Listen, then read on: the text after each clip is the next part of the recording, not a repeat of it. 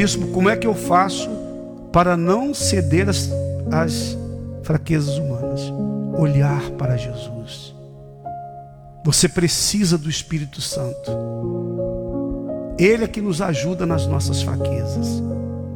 O Espírito Santo é mais importante do que o ar que nós respiramos. Ele é o oxigênio que nos mantém vivos espiritualmente. Se você não priorizar o Espírito Santo, não tiver sede dele, se você não buscar o Espírito Santo, não como alguns buscam, que parece que o Espírito Santo não tem valor nenhum, porque a maneira que algumas pessoas oram, parece que o Espírito Santo não é tão importante.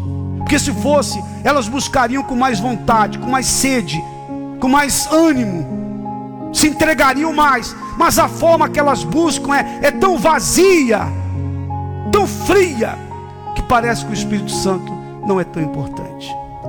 E claro, não vão recebê-lo. O Espírito Santo não é para qualquer um, não. O Espírito Santo não é para qualquer um. Não é para todos, não. É somente para aqueles que se entregam a Jesus. Porque o Espírito Santo jamais será derramado sobre pessoas que não querem nada com Deus. Jamais vai habitar numa pessoa que não tem os seus olhos em Jesus. Mas o Espírito Santo vai ser derramado sobre os quebrantados, sobre os humildes, sobre aqueles que cometeram pecados, erros, mas se arrependeram foram aos pés de Jesus e disseram: Senhor, perdoa os meus pecados. Eu estou aqui. O Espírito Santo vem sobre essas pessoas, não porque merecem, nenhum de nós merece. Mas Ele dá o Espírito Santo para aqueles que se entregam com sinceridade.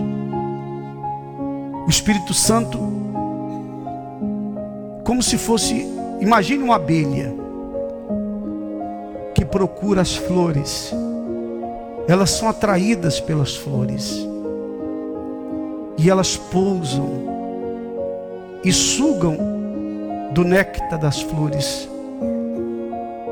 Assim o Espírito Santo procura os que são sinceros, verdadeiros, para habitar neles. Que maravilha! E quando você receber o Espírito Santo, sua vida vai deixar de ser o que é. Você vai ser uma pessoa diferente. Amém?